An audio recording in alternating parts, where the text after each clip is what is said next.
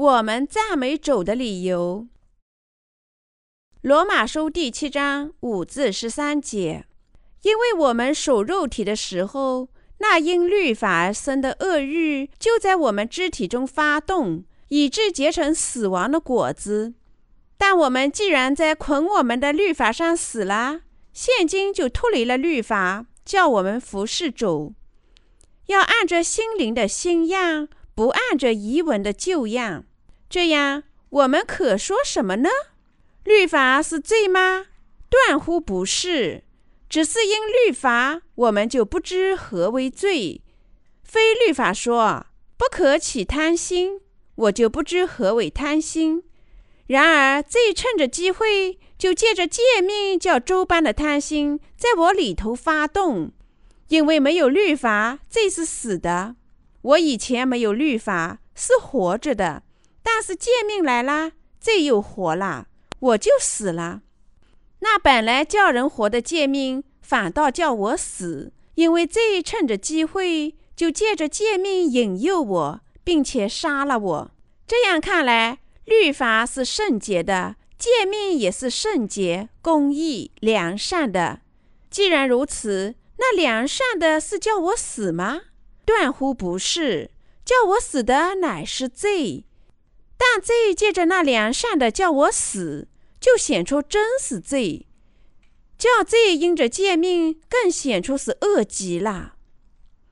我赞美主引导我直到现在，我赞美神，因为是他引导我遇见了你们这些珍贵的子民。我衷心的感谢他赐我过着受祝福的生活，直到今天。神始终与我同在，始终怜悯我。尽管有时我会感到沮丧，面对艰辛，许多情况下有过苦恼和软弱，他始终活着，在我的身边，不论我烦恼还是欢乐，他从没有让我孤独的一个人，甚至一秒钟也没有离开过我。神赐福我们何其多啊！如果神像我们一样，他或许会怜悯我们两次、三次。终究会失去耐心，但神不是人，他的耐心是无限的。他不断的怜悯我们，无论我们行不行善，也不管我们遵不遵循他的道。有了这么一位仁爱的神，我们不禁要赞美他、拜他、侍奉他。大卫国王一生都赞美耶和华，感谢神在危难的时候照顾他。他承认。我借着你冲入敌军，借着我的神跳过墙根。诗篇十八章二十九节。神赐福我们何其多啊！我们怎么赞美神也是不够的。如果我们建造一所大如整个世界的教堂，我们会满足吗？如果我们建造的教堂直达天空，我们会满足吗？当然不会。我们能够建造最美丽的教堂，想所未想。但重要的不是教堂的大小或者漂亮，而是神的工作在召唤着灵魂，让这些灵魂听见他的道，让他们信仰神的道而得重生。因所有这些祝福，我只能赞美神，别无他法。我们感谢他允许我们侍奉他。在侍奉他的事业中结出果子，否则我们只能浪费生命。神让你坐在这崭新的修炼中心，你难道不感激神吗？神已经赐我们无尽的荣耀，并无限的热爱我们。我们是怎么样的人？我们有何德何能，理当接受他的爱呢？我们是无名之辈，没有一点点功劳。然而。神却让我们在他的面前表现得非常宝贵，这并不是因为我们有什么可以显耀，而是因为我们重生了。在遇到耶稣基督之前，我们并没有宝贵之处，是神让我们这些狂风吹着的泡沫游荡在荒漠里，注定要死亡和毁灭在尘土里的人，成为他的子女。神赐我们的爱是多么的美丽！多么的伟大！赞美耶和华！在世界上众多的灵魂中，神用他无条件的爱和义拯救了我们。拯救比解救更加伟大。它意味着我们的灵魂现在与神交流，意味着他的爱归于我们，还意味着他的诸多赐福属于我们。我们仍能在神的教会里找到令人惊异的指导和鼓励。如果不是神留我们，我们怎么会在这里呢？如果不是神爱我们、赐福我们，我们怎么能传播福音并侍奉他呢？我们侍奉神，因为他人活着，与我们同在，赐福我们。如果神没有留我们，也没有赐福我们，我们就不会赞美他，现在也不会。神已经用他那双怜悯的手爱我们、赐福我们。鼓励我们，遮盖我们，我们才能侍奉他、追寻他、赞美他、崇拜他。这不是真实的吗？我们全心全意赞美他，他奇妙的工作和对我们无尽的爱。神已经为他所拯救的人做了许多的事情，他解救我们，并继续增强重生渗透的信仰。这就是神支持我们。保护我们的政治，神通过我们的工作成就了他的旨意。我相信神已经赐福全世界所有的教会重生的会众，并永远赐福他们。虽然我们经历众多的苦难，然而神始终与我们同在。让我们耐心地继续做他的工作，加强我们的精神。使我们的心灵具备了获得更多赐福的信仰。神的恩典是多么伟大！我再次感谢主。我们衷心感谢主，因为我们守肉体的时候，那因律法而生的恶欲就在我们肢体中发动，以致结成死亡的果子。但我们既然在捆我们的律法上死了，现今就脱离了律法。叫我们服侍主，要按着心灵的新样，不按着遗文的旧样。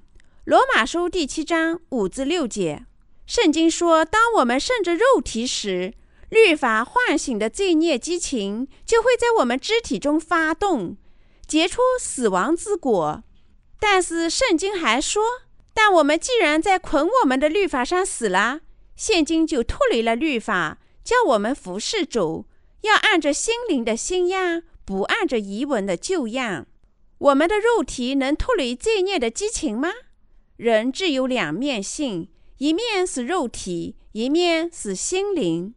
无论我们多么努力，肉体都不能实现神的意，也不能遵循神的律。即使在我们重生后，我们的肉体也不能遵循神的律，无论我们多么尽力。所以保罗说啊。因为我们守肉体的时候，那因律法而生的恶欲就在我们肢体中发动，以致结成死亡的果子。但我们既然在捆我们的律法上死了，现今就脱离了律法。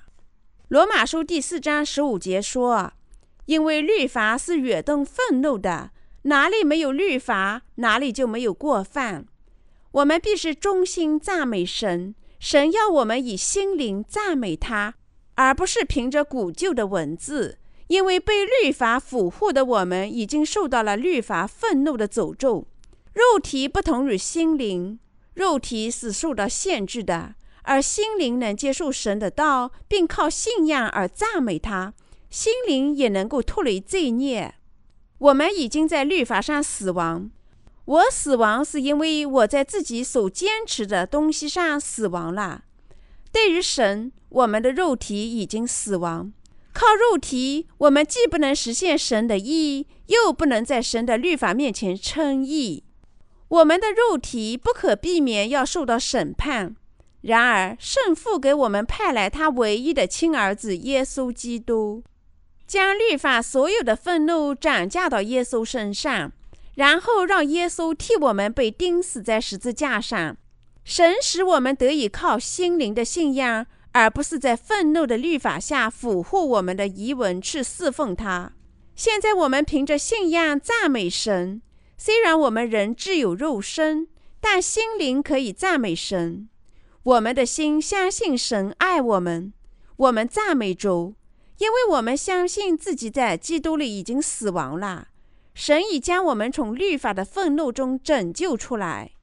圣父为受律法诅咒和神审判的我们派来了他唯一的亲儿子。当时间到来时，他的儿子就转嫁我们所有的罪孽和律法的愤怒到他自己身上。因此。神将所有接受他的爱并信仰他的人拯救出罪孽、审判和律法的愤怒。我们因他完全将我们拯救所有的罪孽而赞美他。我们彻底相信神拯救我们是出于他的意。我们因他的爱而衷心向神献上我们的感谢、赞美和荣耀。但我们能靠肉体来做这些事吗？不能。当我们身为肉体时，受律法支配的罪孽激情就会在我们肢体上结出死亡的果实。肉体只能支住在神的愤怒之下。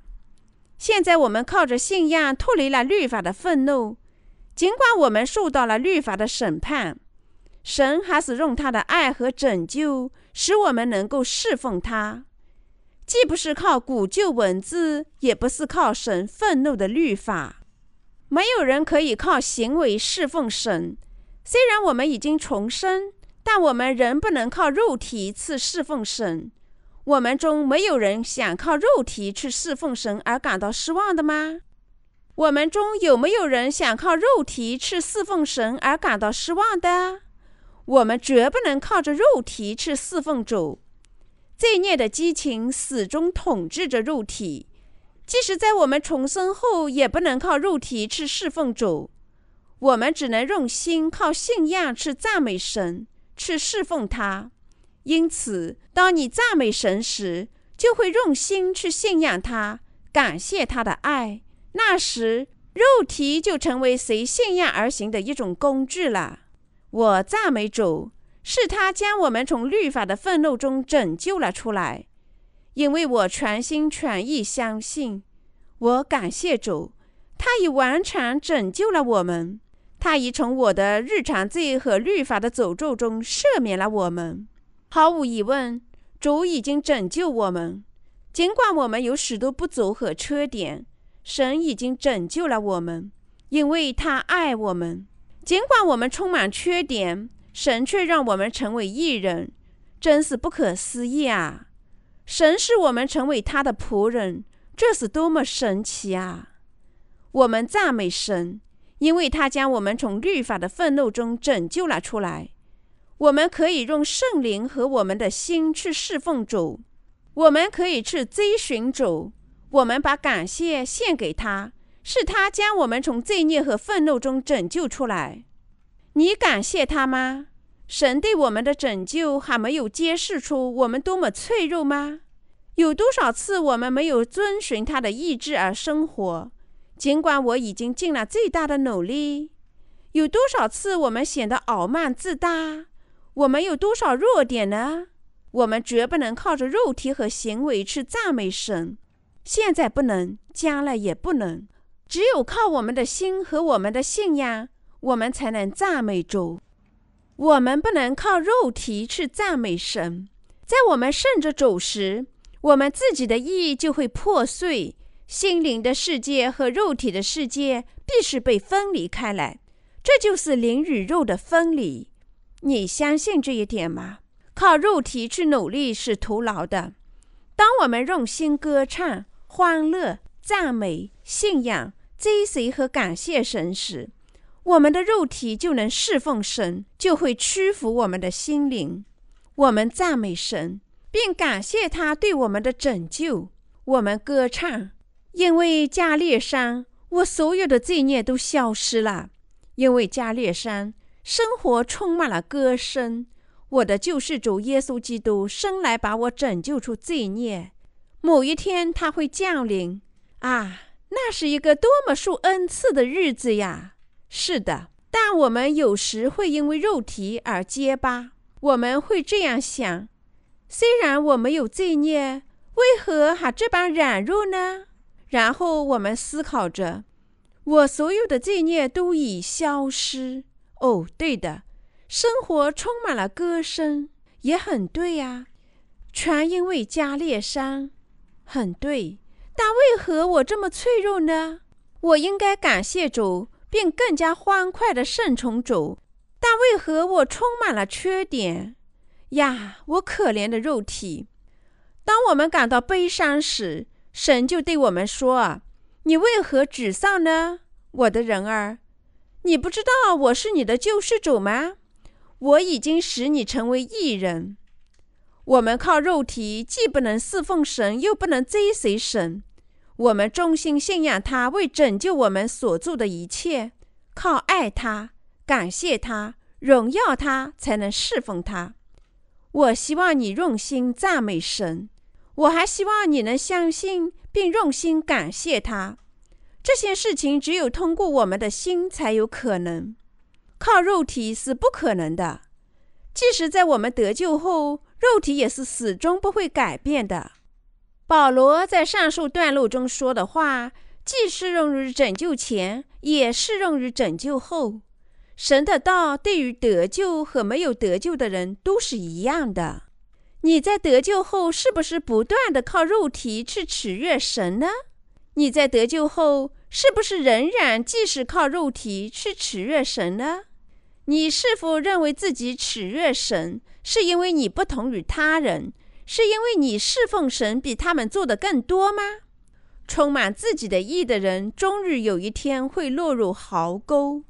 许多人已经落入壕沟和肥料坑中。在今年夏天的圣经集会上，有一个姐妹落入了肥料坑。我说的是一座厕所。幸亏这座厕所以前没有人使用过，否则就麻烦了。在我们准备圣经聚会时，我们在绿山岗上挖了几个深洞作为户外厕所，再在每个厕所上放入一块踏脚板，但没有固定踏脚板。就这样，那位姐妹就滑入了洞中。神就是为那些充满自己意的人挖掘了这样的洞。神希望我们只将荣耀归于他。重生后，每当我们偏离了正道，我的内心就感到不安。当我思考这种感觉时，我认识到我的衣服受到了污秽。我知道不应该走那条路，但不久又会忘掉。我一认识到就后悔，说我不应该那样。我在想什么呢？哦，主啊，我赞美你清洗了我所有的罪孽，但我不久又犯罪了。有时候我只坐在神的恩典里，并突然落入罪孽之中。后来我又发现自己从罪孽中逃离到神的恩典里。我开始前后摇动，于是我对自己的生活感到悲伤和绝望。我认识到，在我所有的罪孽得宽恕后，自己是多么的肮脏啊！我深刻的理解并思索：这太可怕了，神啊！虽然我信仰了你，为何我还是那么脆弱呢？原来律法激起的罪恶欲望在我肢体中发动了。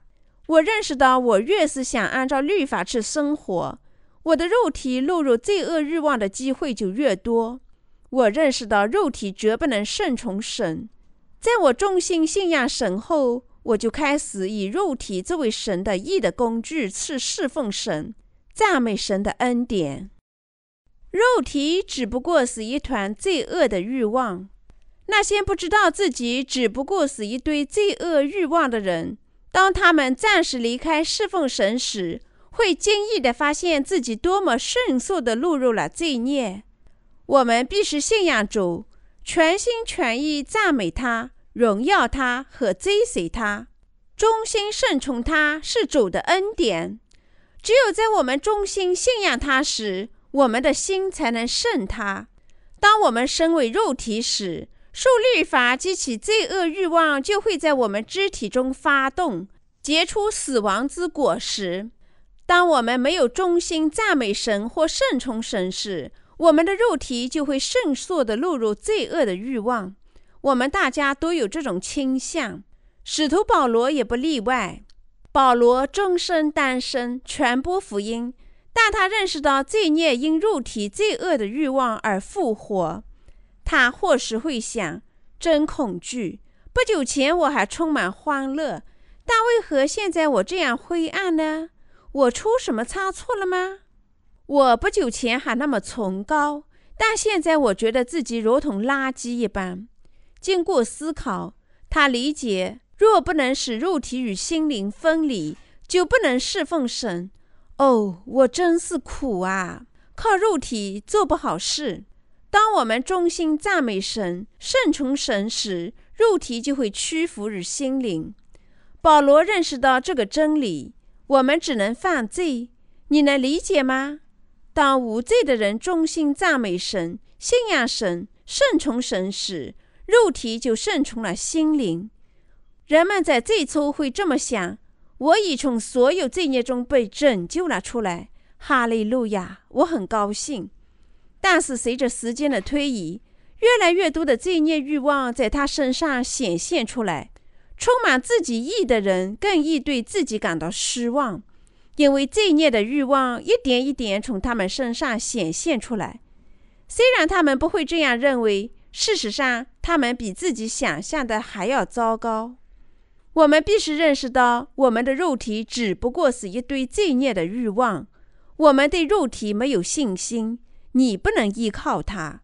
相反，而因信仰神的恩典，荣耀神，全心全意顺从神，这些事情只有靠心灵才能完成。赞美主吧！是神的恩典允许我这个害怕说话、充满自己意的人去传播福音。离开神的恩典怎么可以呢？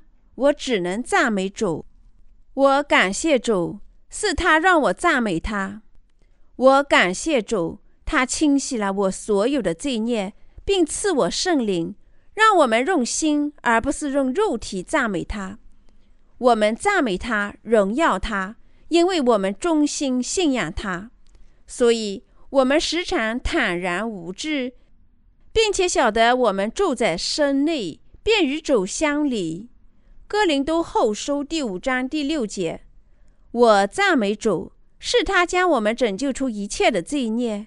我赞美主，感谢主，我荣耀他，信仰他。尽管我们因罪孽的欲望而注定要死亡，主还是将我们拯救出了所有的罪孽。